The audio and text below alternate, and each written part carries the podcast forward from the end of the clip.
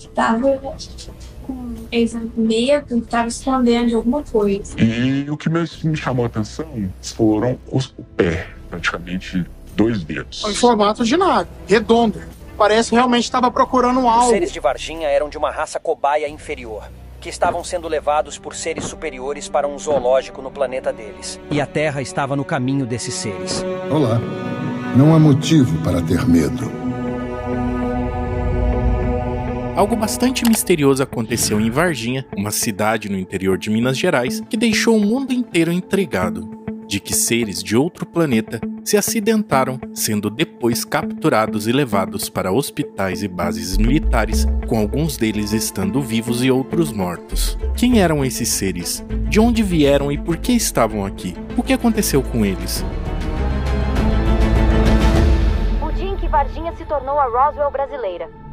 13 de janeiro de 1996, em uma madrugada sem nuvens, Oralina e o marido Eurico de Freitas cuidavam de um sítio perto da BR-491 quando algo inesperado aconteceu.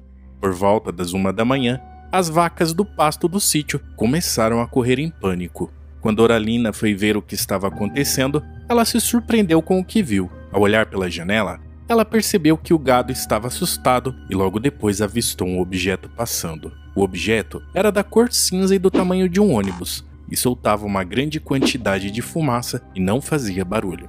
Prontamente, ela avisou o marido que estava na sala vendo televisão. Então os dois passaram a observar o objeto por cerca de 40 minutos enquanto o objeto perdia cada vez mais altitude até finalmente perdê-lo de vista. Carlos de Souza estava a caminho do interior de Minas Gerais na manhã daquele dia. Trafegando pela rodovia Fernão Dias, ele avistou o objeto estranho no céu, muito parecido com o que o casal tinha descrito. E ele pensou que era um balão que tinha caído e resolveu seguir uma estrada secundária para ver se podia ajudar. Mas quando chegou lá, ele se deparou com algo esquisito. O objeto parecia ser feito de metal, mas não era nada que ele conhecesse, e também não tinha ninguém ferido.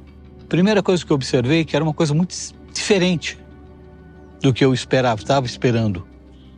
Primeiro pelo cheiro, que era um, não fazia sentido aquele cheiro. E logo apareceram militares do exército e da polícia militar no local, cercando os pedaços daquele objeto, que lhe deram ordem para que ele se retirasse dali e disse que ele não deveria falar sobre nada do que tinha visto. Na manhã desse mesmo dia, o Corpo de Bombeiros de Varginha recebeu uma ligação alegando que um bicho estranho estaria na mata que separa o bairro Jardim Anderê do Santana, e os moradores estavam com medo. Bombeiros foram vistos perto da tal mata e depois um caminhão da Escola de Sargento das Armas do Exército, a ESA, que tem sede na cidade vizinha, parou no local. Soldados entraram no mato como se estivessem em uma missão e, segundo duas testemunhas, disse que escutaram o que seriam dois disparos de fuzil. Logo depois, os militares saíram da mata, com dois deles levando sacos grandes. Segundo os relatos, em um dos sacos tinha algo parado e no outro se mexia. Eles foram colocados no caminhão dos militares, que foram embora por um caminho desconhecido. Veículos da Polícia Militar e do Exército teriam sido vistos no mesmo local por várias pessoas, mas o episódio mais importante do caso se deu na tarde daquele mesmo dia, enquanto cortavam caminho por um terreno. Katia e as irmãs Liliane e Valkyria teriam se deparado com a criatura, que ficou conhecida como ET de Varginha. Elas voltavam para casa por volta das três da tarde, seguindo o trajeto habitual, mas optaram por um atalho por um terreno. Ao passarem próximo ao muro ao lado de uma oficina, as irmãs escutaram a amiga Katia berrar, e quando olharam para a mesma direção que ela, avistaram uma criatura agachada. Com o grito, a criatura girou a cabeça para as jovens rapidamente e as encarou por alguns segundos. Uma criatura baixada, com a pele marrom brilhante, os olhos vermelhos, três chifres na cabeça. Segundo o relato das meninas, a criatura avistada tinha aproximadamente 1,60m de altura. Com pele marrom e viscosa, ela aparentava ter a pele mole e os olhos eram grandes e vermelhos. O ser tinha três protuberâncias na cabeça e exalava um cheiro forte de enxofre que lembrava ovo podre. Elas também disseram que havia umas manchas parecendo veias na pele e os braços eram bem finos. O ser estava agachado próximo a um muro com as mãos no meio das pernas e aparentava estar ferido ou doente. Aterrorizadas depois de encarar a criatura por alguns segundos, elas saíram correndo e quando olharam para trás, o ser ainda continuava no mesmo lugar e na mesma posição. Tava medo, estava escondendo de alguma coisa. Como eu estava apavorado, a criatura também estava apavorada. A mãe das meninas que estava numa loja ao lado veio de encontro com as meninas e foi até o local da aparição. Chegando lá mais ou menos 25 minutos depois, elas não viram mais nada, apenas uma marca no chão e o cheiro forte que não souberam identificar. Um rapaz que trabalhava em uma obra próxima ao terreno teria dito que os bombeiros já tinham levado o que ele tinha nomeado como bicho diferente. A gente estava em cima da laje e desceu o corpo bombeiro e logo em seguida subiu um pessoal falando que o corpo bombeiro tinha pegado um bicho logo aqui na máquina embaixo. Aqui. O comentário se era alguma coisa estranha, se era um bicho, se era gente, que tipo de comentário fizeram? Não, eles falaram que o bicho que ele pegava chorava muito, chorava como uma criança. No final da tarde daquele mesmo dia, uma tempestade inesquecível para a maioria dos moradores caiu sobre toda a cidade. No meio desse temporal, Marco L. Xerezi e seu parceiro Eric Lopes, dois policiais à paisana, fazia parte da inteligência da polícia militar e estavam em missão perto do Jardim Anderê. Por volta das 8 da noite, o carro dos policiais andava pela rua Benevenuto Braz Vieira, a mesma rua onde as meninas teriam visto o ser estranho, quando o colega parou bruscamente. Algo estranho teria cruzado na frente do veículo. Xereze prontamente saiu para tentar capturar o que fosse aquilo. Sem proteção alguma ou equipamento de captura, ele teria agarrado o ser e o colocou no banco traseiro do veículo, onde depois o levaram para um posto de saúde da cidade que não quis atendê-lo. Em seguida, eles foram para o Hospital Regional de Varginha e supostamente uma parte da instituição foi isolada assim que recebeu o ser estranho. Após 20 de janeiro, moradores e funcionários relataram que viram uma grande movimentação de carros do Exército, dos bombeiros e viaturas nos dois hospitais da cidade, o Regional e o Humanitas. A criatura teria sido transferida de um local para o outro, onde também uma seção teria sido isolada por dois dias, até o ser que estava ali ser removido do local. Do lado de fora do pátio, com o portão fechado, ficava um caminhão da ESA, militar. E dentro do pátio ficaram mais um jeep com militares e mais, acho que tinha mais ou menos umas de 8 a 10 viaturas da polícia. Não entrava ninguém e não saía ninguém. Os representantes das instituições sempre negaram qualquer envolvimento com o caso, e naquela época apresentaram argumentos estranhos para a movimentação do exército e dos bombeiros no local. Essas argumentações variavam desde a exumação de um corpo que precisou de vários legistas até o parto de uma mulher. Especialistas que investigam o caso supõe que no mínimo duas criaturas foram capturadas naquele dia, mas cogitam a possibilidade de mais seres, já que a movimentação do exército teria sido observada mesmo antes do dia 20, como relatado por testemunhas que viam comboios militares entre Varginha e Três Corações depois da queda da suposta nave. De Varginha, os seres teriam sido levados para a Universidade Estadual de Campinas, a Unicamp, onde também teriam ficado isolados em um setor específico do campus, mas a universidade nunca confirmou a história. Eles pediram que eu fosse fazer as radiografias das partes que foi solicitada: crânio, coluna cervical, tórax, abdômen, bacia, perna e braços. O olhar deles, assim, era fixo. Eu me, me observando todo o tempo que eu estava fazendo mas não falavam nada. Nem entre eles eles se comunicavam. Foi feitas revelações e nesse momento eu não vi nem películas de filme, vi nada. Foi tudo recolhido pelos militares no dia. Esses acontecimentos, somado ao relato das meninas, logo se espalhou pela cidade e atraiu a atenção da imprensa, se tornando ponto de partida para uma série de investigações adicionais e depoimentos sobre o caso de Varginha. Nós não vamos abandonar o caso, evidentemente que não. Todas as informações serão bem-vindas. O óbito misterioso do soldado que tocou o ser de Varginha. O que chamou bastante atenção foi o óbito do soldado Xereze, que supostamente teve contato com a criatura coberta por uma substância oleosa durante a ocorrência. O que as investigações descobriram é que poucos dias após o contato, Xerezi começou a apresentar sintomas estranhos, como febre alta, dor de cabeça, dor no peito e dificuldade para respirar, e foi internado no Hospital Regional de Varginha em 28 de janeiro de 1996 com suspeita de pneumonia. No hospital, seu estado piorou rapidamente.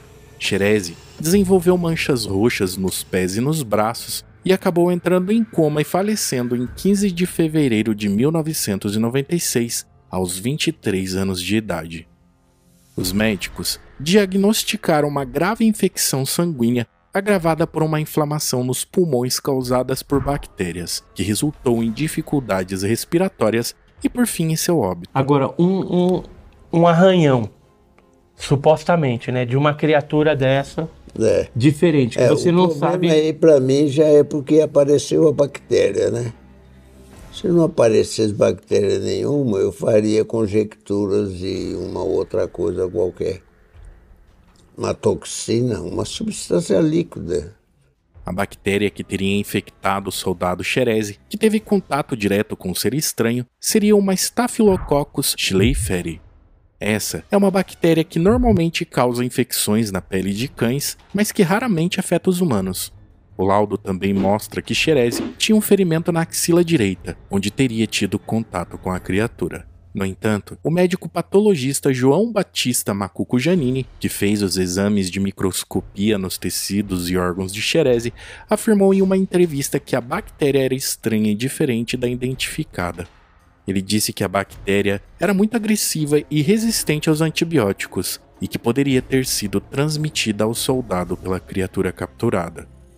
Esse paciente, com um arranhado no braço, fez uma infecção muito grave dos linfonodos, supurou e progrediu e deu uma sepsemia nele. Ou seja, eu encontrei ao microscópio coágulo sanguíneo com colônias bacterianas. Me surpreendeu a violência da infecção. Não era de se esperar que uma bactéria fosse resistente a antibióticos. Aí eu voltei a, agora nessa onda jornalística, me perdoe dizer assim, eu voltei a pensar e analisar o caso todo com mais profundidade. E estranho, essa bactéria com esse poderio, essa virulência. Eu acho que se tudo for um ambiente verdadeiro, ela não é nossa. Familiares e amigos do soldado também destacaram que ele não revelou os detalhes sobre o caso de Varginha, apenas se limitando a dizer que o que eles testemunharam naquele dia teria uma importância capaz de abalar todo mundo. Ele falou pra mim o seguinte, ó, procura saber o que que eu tenho, que eu quero saber o que que eu tenho, que eu não tô sentindo nada. E ele foi pro CTI. Do CTI, 15 para o meio-dia, ele veio a óbito. O doutor Luiz Severo, Luiz Alberto Severo, que era o plantonista do CTI no dia, pediu para que fosse feito o enterro o mais rápido possível. O fato de Xerezi ter sido prontamente enterrado em um caixão lacrado e a ausência de uma investigação mais profunda levou os investigadores do caso a acreditar mais ainda que houve tentativas de acobertamento e ocultação de evidências por parte das autoridades militares e médicas. Então, eles solicitaram a exumação do corpo do soldado para realizar novos exames. Porém, essa solicitação foi negada pela justiça, o que provocou um crescente interesse nas teorias que apontavam para algo extraordinário e potencialmente perigoso no caso de Varginha e as aparentes ocultações ligadas ao incidente. Nesse exame aqui, é, nesse laudo, fala que ele tem uma presença de granulações tóxicas finas em 8% no neutrofilos, onde foi é, adquirida uma substância não identificada. Portanto, que ele veio morrer de uma infecção generalizada, mas sem uma causa justa. Na época, diante da ampla repercussão do caso na mídia nacional, eles se viram obrigados a prestar esclarecimentos sobre o incidente. Nada temos a esconder. Caso houvesse. sabendo o que eles estavam fazendo no dia do acontecimento? Trabalhando. Em prol do exército, em prol da nação. Tem como ser comprovado? Tá aqui. Na imprensa. Por quê? Porque não se quer provar os fatos, os fatos. Não tenho que provar. Tudo que eu tinha a dizer As evidências e as contradições do caso. Em respostas às declarações oficiais das autoridades governamentais, eles se limitaram a afirmar que não houve nenhum contato com seres extraterrestres ou objetos voadores não identificados em Varginha, e que tudo não passou de um mal-entendido causado por boatos e confusões, e que o soldado Xerezi não foi contaminado por nenhum agente biológico vindo da criatura, e que sua morte se deu por uma infecção comum. E no hospital não teve nenhum, nenhum extraterrestre. Ele, e mesmo porque nós não estaríamos nem preparados para atender realmente um extraterrestre. O hospital aqui está preparado para atender a raça humana, que não sabia nem como atender alguém que não fosse da raça humana. Mas os relatos médicos e indícios sugerem o contrário. Antes do, dos fatos principais, já era observado alguns fenômenos luminosos ali na região. Então, pessoas estavam vendo objetos em forma de cilindro, né, parecendo do tamanho do micro-ônibus, compridinho, parecendo um charuto. Um charuto. É, sondas também estavam sendo avistadas, seres também ali na região do sul de Minas. Os Estados Unidos ficou sabendo disso. No dia 19, né, porque ele monitora através do NORAD. Já ouviu falar NORAD? O que, que é? NORAD é um, um órgão norte-americano que monitora o mundo inteiro né, a, a, o espaço aéreo através de satélite. Tá. E aí o que, que, que acontece? Os americanos têm a tecnologia do Guerra nas Estrelas. Um, um feixe de laser que ele uhum. pode destruir outras aeronaves, outros satélites, ou até, dependendo do mísseis. tamanho do, do... Mísseis também, balísticos. Isso já existia é em 96, mas não estava divulgado ah, publicamente. Tá. É, logo depois que aconteceu Varginha, se eu não me engano, 97, no ano seguinte, aí foi divulgado para todo mundo, saiu na revista Veja, tal, tal, que essa tecnologia existe já existia em 96. Entendi. Em 96 eles usaram isso para atingir um desses objetos em forma de submarino, acertaram a parte traseira e eles comunicaram o governo brasileiro através de um telefone dedicado que eles têm, porque existe um acordo entre Estados Unidos e Brasil nessa questão de OVNI, quando acontece alguma queda ou captura de ser, o brasileiro dá de mão beijada, em troca ele ganha é, tecnologia da aviação. Atingiu, o objeto vai cair na latitude tal, longitude tal, entrar em contato com o Brasil, fala, corre para lá, corre para lá. Não foi Varginha, caiu, caiu em Eloy Mendes, é. na Que é? cidade vizinha Varginha, Ah. na zona rural. Além das testemunhas, há também outros fatos que levantam bastante suspeitas. Entre elas, as evidências físicas deixadas no local pela queda da nave. Era um círculo bem grande, de mais ou menos uns 40 metros, 50 metros de diâmetro, queimado. E também documentos oficiais que comprovam a existência de uma investigação sigilosa do Exército sobre o caso.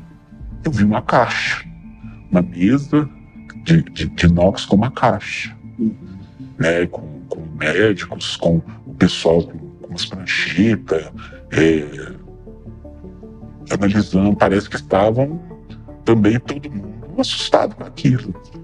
E quando eu me deparei, eu vi um, uma coisa diferente.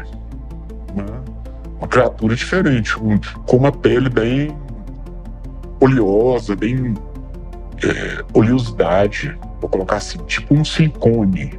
E com aquilo eu assustei, que me levou depois a acreditar que não é do ser humano. É o pé, praticamente dois dedos. Foi onde ele falou que o que eu vi era uma coisa sobrenatural. A suposta participação dos Estados Unidos no caso Varginha.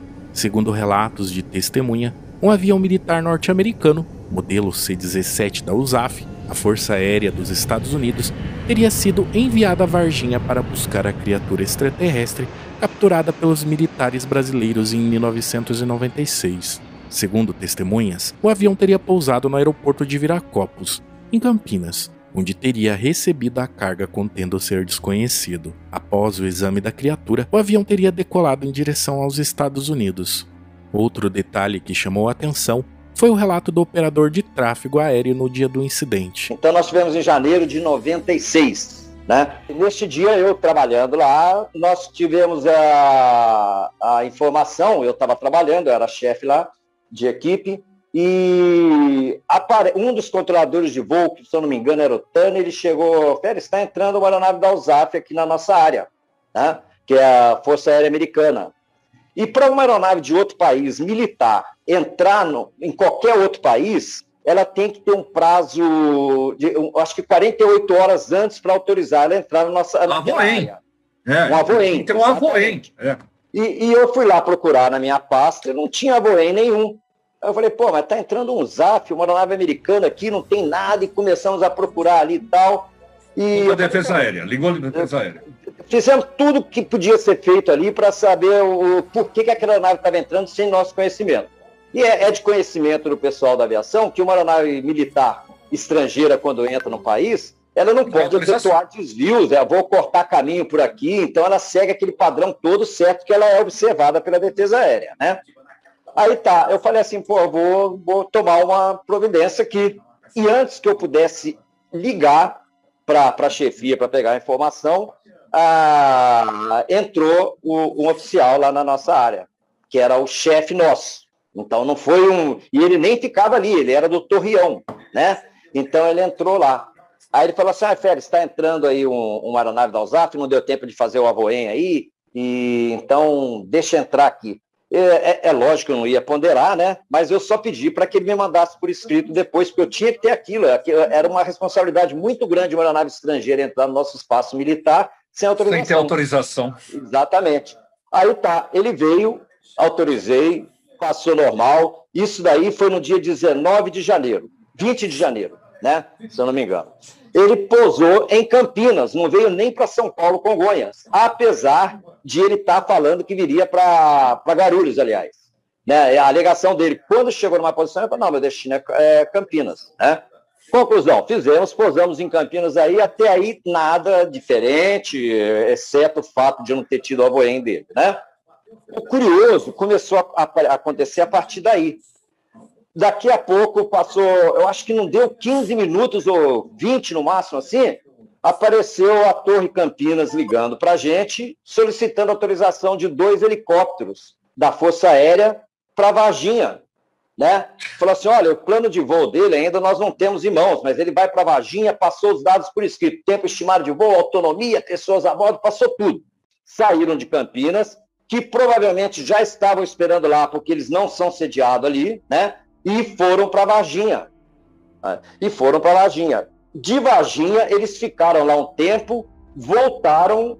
Eu não, eu, não, eu não consigo nem lembrar do tempo que ele ficou lá, mas porque na época não chamava tanta atenção. Saíram de Varginha, voltaram para Campinas, em seguida, já com o plano de voo do Força Aérea da USAF, ele, eles embarcaram ali e saíram para os Estados Unidos. E mais uma vez, mesmo com uma foto registrando o avião em solo naquela data, as informações não foram confirmadas pelas autoridades brasileiras ou norte-americanas, e não existem registros oficiais que comprovem o pouso ou decolagem do avião no aeroporto de Viracopos na data em questão. Tentaram muito banalizar. Feres viu a notícia sobre o ser de Varginha quando tentou questionar a estranha coincidência, foi orientado a esquecer o assunto o que levantou suposições de que os Estados Unidos poderiam ter interesse em estudar e analisar a criatura extraterrestre, possivelmente tendo feito um acordo com o governo brasileiro para obter posse dele. Essa hipótese também é sustentada pela suposta presença de agentes norte-americanos na região de Varginha, que na época dos fatos teriam acompanhado as operações militares e as investigações sobre o caso. Quatro homens que eu nunca vi na minha vida, todos vestidos de preto, um trazia uma, uma bala na mão, uma maleta, um assinava e o outro ficava quieto, ouvindo só. A, a gente veio aqui para fazer uma grande proposta para a senhora, porque a senhora pode ficar rica agora, se a senhora quiser. E aí eu falei, mas sobre o quê? é que a senhora fala para as meninas que elas não viram nada. O dinheiro que está nessa mala que a gente vai lhe dar só pode sair fora do Brasil. Mas não era daqui de, do Brasil, não. Era gente de fora. De ternos pretos, todos bem alinhados, pessoas bem altas, encostaram do meu lado e falaram para mim: O senhor é o seu Carlos de Souza?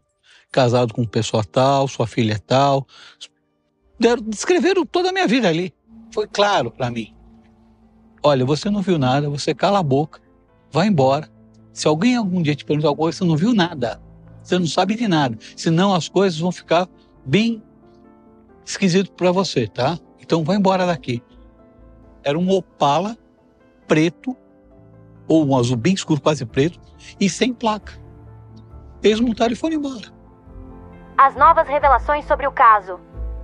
Em 2022, o caso Varginha voltou a chamar a atenção com o lançamento de um novo documentário chamado Momento do Contato. Dirigido pelo cineasta americano James Fox, no documentário foram apresentadas informações e depoimentos inéditos sobre o caso. Muitas pessoas, entre civis, militares e médicos, afirmaram ter visto ou examinado a criatura extraterrestre em Varginha. Alguns desses relatos eram de pessoas que nunca tinham falado publicamente sobre o assunto, incluindo um militar identificado apenas como X, que participou da operação de transporte dos seres extraterrestres. Quando volta de nove, nove e meia, não me lembro bem, já tem bastante tempo, é, é, eu fui chamado, mas essa a gente se usa o termo escalado. Foi dada a ordem que a gente seguisse alguns carros é, descaracterizados, não militares. E eu, se não me lembro, uma Kombi, tá? Uma Kombi e que onde eles parassem, a gente parasse também. E a gente deslocou normalmente para a cidade de Varginha. Chegando lá, a gente ficou parado. O militar pertence, que pertence ao grupo S2, né, que é o serviço secreto do Exército, falou que, que era para eu permanecer lá até a segunda ordem.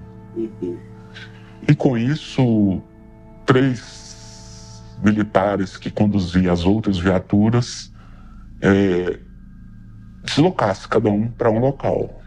Aí eu segui esse militar, né, que era do serviço secreto, passando pelo centro, perto do hospital assim, regional, e depois a gente foi para o hospital Humanitas. Quando foi dada a ordem para entrar de ré no hospital Humanitas. O documentário também contou com a participação de renomados ufólogos, conhecidos pela seriedade com que conduzem suas pesquisas, e que opinaram sobre o assunto. A equipe do documentário também tentou entrevistar o cabo Eric Lopes, que esteve diretamente envolvido com a captura da criatura. No entanto, ao entrar em contato, Lopes ameaçou a equipe caso não se retirassem. Just ask him one question for me. Ele quer só fazer uma pergunta pro senhor. Ele não aceita. Não, ele- Durante a busca pelos vídeos da criatura, Alexandre Ashe, um dos hosts do podcast Paranormal Experience, em colaboração com James Fox, divulgou em primeira mão uma recompensa de 200 mil dólares, o que equivale a 950 mil reais na cotação de hoje, para quem possuísse o vídeo autêntico. the person who has the video, Yes. if they come forward, they present the videotape and they Oh, talk okay. about evidence. Ok, Okay, not ok. anonymous. Alright. Not anonymous. Alright. Ele falou, assim- 200,000 US. Ok, ele falou se a pessoa tiver coragem e vier e se expor com esse vídeo, Uhum. falar um pouco, né, ele, é, sobre como que conseguiu o vídeo, algo do tipo assim, Uhum. ele estaria oferecendo daí dois- 200 mil dólares. Precisaria de alguns segundos Claro, ali a do prova, vídeo, dois ou né? três segundos pra provar que o vídeo é real. Exato. Perfeito, perfeito. Surpreendentemente, um filho de um militar apresentou a ele uma amostra do vídeo da criatura, e então ele compartilhou detalhes sobre o que viu. eu comecei a conversar com três pessoas diferentes. Três. Essa fita que eu vi, que foi dessa terceira pessoa, ele falou que ele teve acesso através do pai dele. Que na época o pai dele tinha feito algumas cópias dentro do próprio exército e ele conseguiu subtrair, digamos assim, uma cópia e guardar em sua residência. Ele falou que o pai dele já não, não está mais vivo, ele teve acesso à fita. Ele teve que comprar um conversor no Mercado Livre e tal, não sei o quê. Eu acabei ajudando ele, porque a fita que foi gravada é uma fita muito específica. É, uma, é, uma, é um VHS-C ou VHS-S, é uma fita menor. E aí a gente marcou um dia, a gente fez uma call no WhatsApp para ele me mostrar o material. Porque ele queria vender o material. Ele queria vender. E eu falei: se você me mostrar o material, o que, que tem aí, e realmente for real, a gente vai dar um jeito de levantar a quantia que você quer para comprar este conteúdo. Mas antes disso, vai ter que me mostrar alguma coisa. E aí um dia a gente marcou, ele foi exibir a fita para mim, mas acabou que não deu, foi tudo muito em cima da hora. Ele ficava marcando e desmarcando com muita frequência, então ele marcava uma data, chegava na hora, eu ficava esperando, o cara sumia. De repente ele aparecia depois no dia seguinte falava que não dava. Então, assim, foi uma coisa bem caótica. No final das contas, eu consegui ver a fita pelo celular. A primeira coisa que aparece, assim, é, tem um falatório. Era uma sala realmente grande, assim, de uns 5 por 5 muito bem equipada, é, com aquelas luminárias é, grandes, assim, sabe? Eram tipo umas iluminações grandes com os braços telescópicos, assim. É, eram, tinham duas ou três mesas do lado maiores muitos equipamentos é, médicos ali do lado. É, o som, o som é, caótico, assim, é, bips e não sei o que. Pessoas falando, discutindo, colocando é, hipóteses do que seria.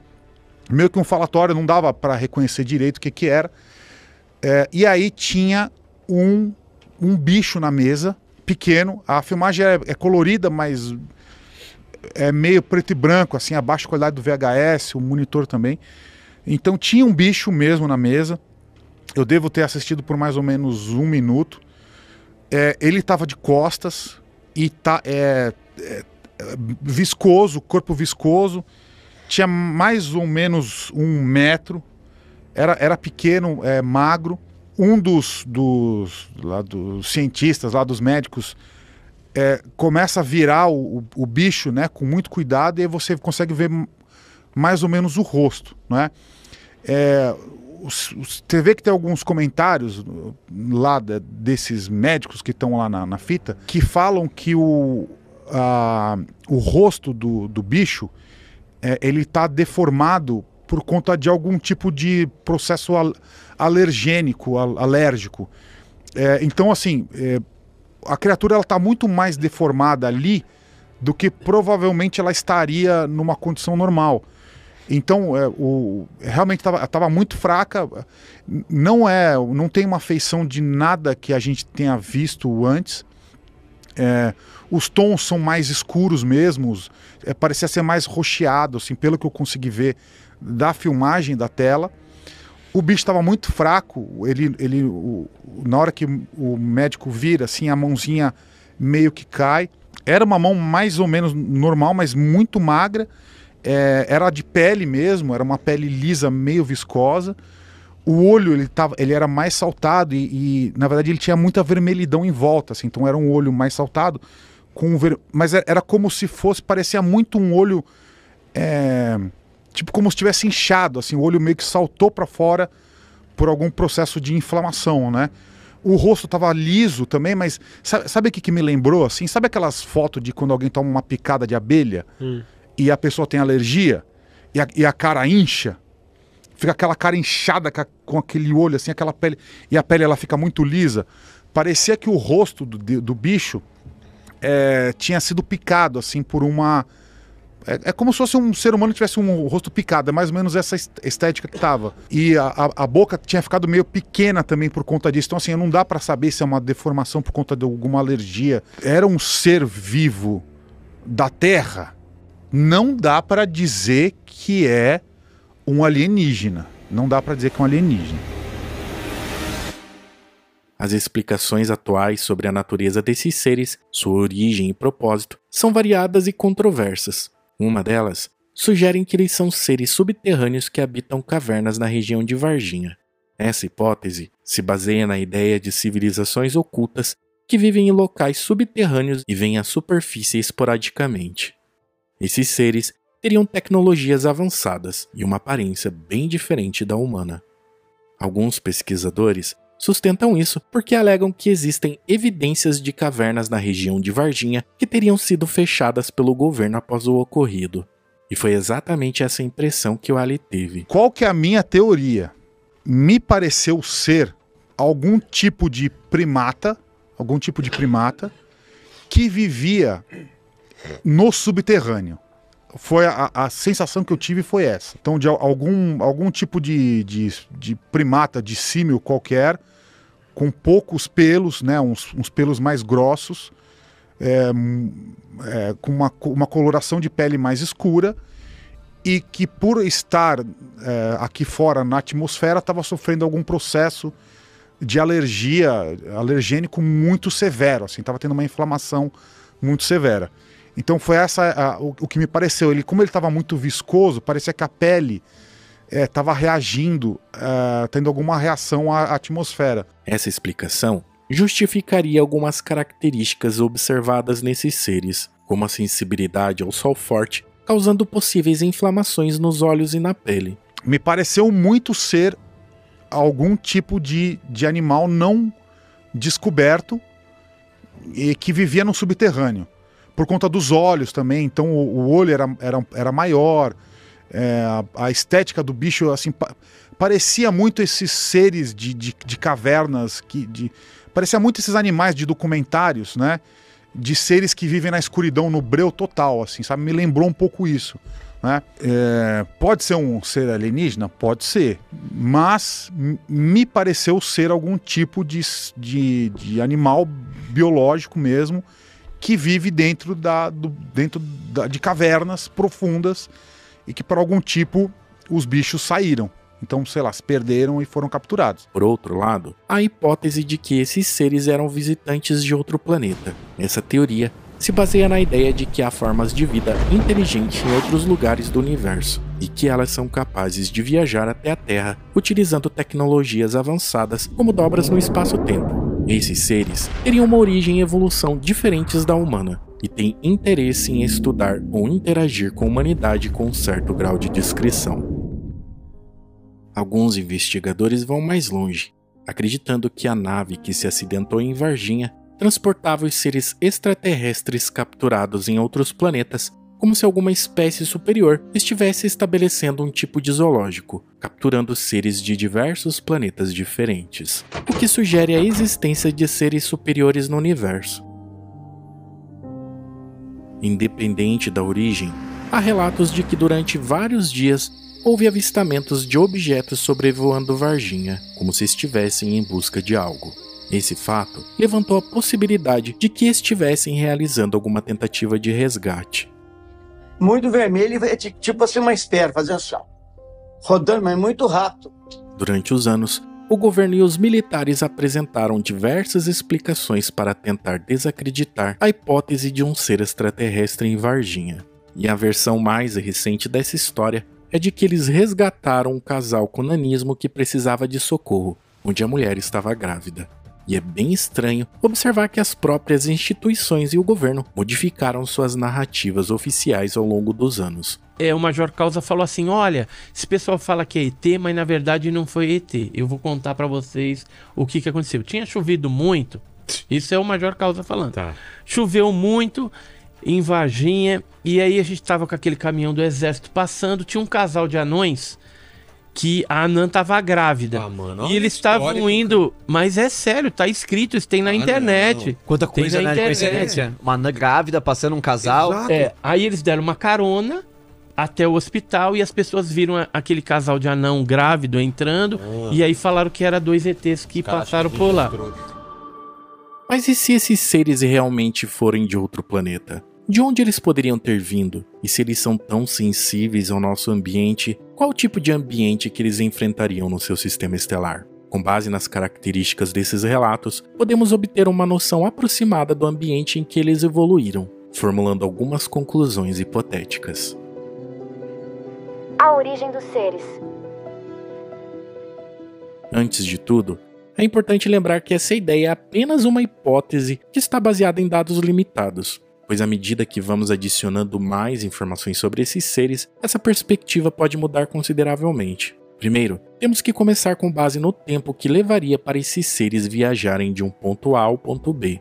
pois, mesmo considerando a capacidade de alcançarem uma velocidade extremamente alta, como o dobro da velocidade da luz, que é bastante absurda, ainda assim seria necessário um tempo significativo para alcançar determinados destinos. Isso levanta a possibilidade de que missões de pesquisa de vida em distâncias muito longas seriam inviáveis. Portanto, é possível que esses seres sejam originários da própria Via Láctea, todos limitados em um raio máximo de 50 anos-luz embora eu ainda considere essa distância bastante grande. Então, vamos supor algo em 40 anos-luz. A aparência desses seres curiosamente lembra dos Greys, e que, de acordo com relatos de pessoas que afirmam ter sido abduzidas, os Greys seriam originários do sistema Zeta Reticuli, que é composto por duas estrelas anãs amarelas localizadas a cerca de 39 anos-luz da Terra, dentro dos limites de 40 anos-luz. Mas pessoalmente eu acho isso bem complicado.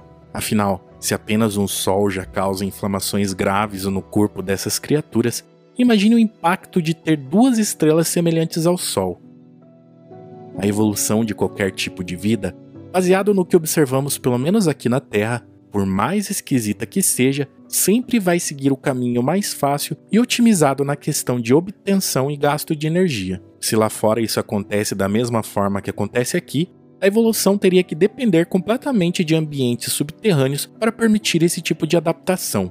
Mas mesmo assim, eu acredito que essa evolução encontraria outras soluções para permitir que a espécie mais bem adaptada do planeta pudesse viver em ambientes mais abertos.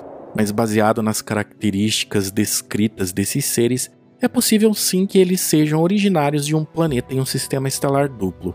Esse planeta poderia ter uma atmosfera densa e nublada, bloqueando grande parte da luz das estrelas, criando um ambiente escuro e menos quente. Devido a isso, esses seres teriam olhos grandes para enxergar melhor em ambientes com pouca iluminação e uma pele viscosa para reter umidade e calor. A fragilidade dos seus corpos e suas estruturas podem ser explicadas pela gravidade mais baixa nesse planeta. No entanto, uma gravidade menor sugere que o planeta é menos denso que a Terra, provavelmente sendo rochoso e um pouco menor em tamanho. Embora não tenhamos conhecimento sobre planetas confirmados no sistema Zeta Reticuli, que é composto por duas estrelas anãs amarelas semelhantes ao Sol, sabemos que existe um disco de detritos em torno de Zeta 2, indicando a possibilidade de planetas em formação.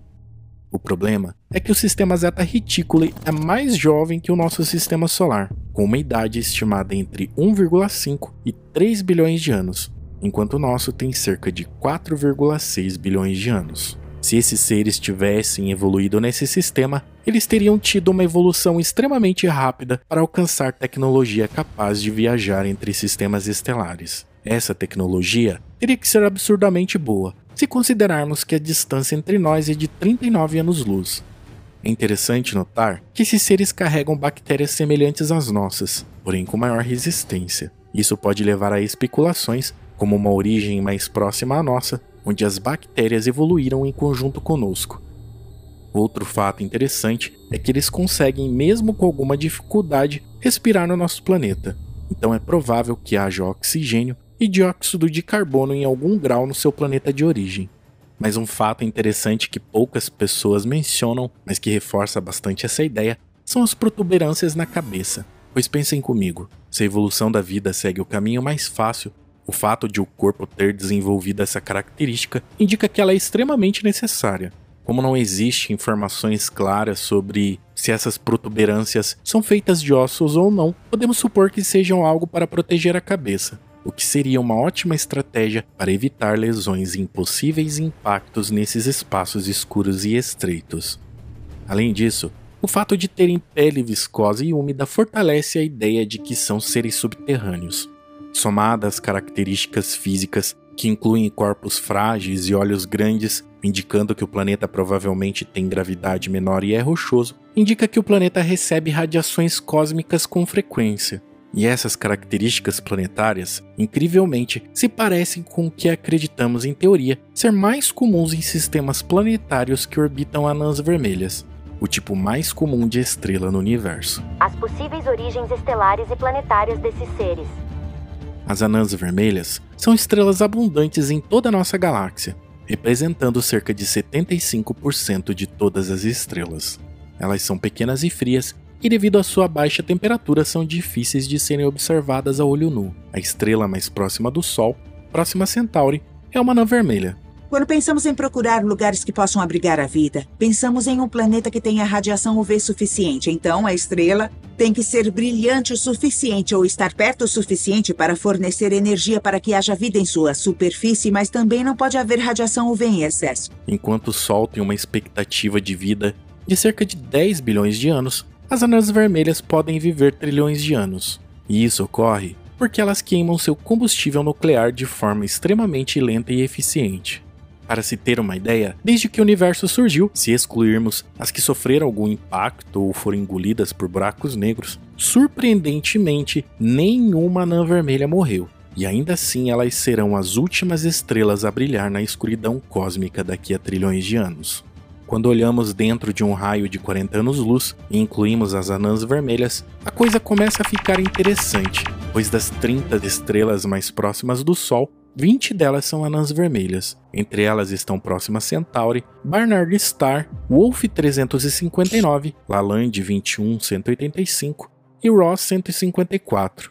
Essas estrelas têm temperaturas, massas e luminosidades muito baixas em comparação com o Sol e podem ter planetas em órbita ao seu redor. No entanto, a habitabilidade desses planetas pode ser afetada pelas explosões de radiação que as anãs vermelhas podem emitir o que curiosamente obrigaria a vida a se adaptar e viver em cavernas para se proteger, o que se encaixa perfeitamente nas características evolutivas dos seres capturados em Varginha. Atualmente, existem relatos de mais de 40 civilizações além dos Greys, de acordo com o suposto livro secreto russo. O livro apresenta descrições físicas, constelações de origem, frequência das visitas à Terra e o tipo de interação das raças alienígenas. História, aliás, que me faz lembrar muito do romance de ficção científica Fim da Infância, escrito por Arthur C. Clarke em 1953. O livro narra uma invasão alienígena pacífica durante a Guerra Fria, mas se mantém ocultos, proibindo os humanos de conhecê-los e explorar o espaço. Assim como nessa história de ficção, o livro russo sugere que algumas dessas civilizações são amigáveis e benevolentes, enquanto outras são hostis e perigosas e que abordaremos em breve em nossos próximos especiais. Portanto, fique ligado e nos acompanhe para não perder o que virá em breve. Nós usamos seus termos. Então, em seus termos, estamos a 111 anos-luz de distância da Terra. Estamos órbita do sexto planeta do sistema Carina. Este é nosso mundo, chamam Planeta dos Soberanos.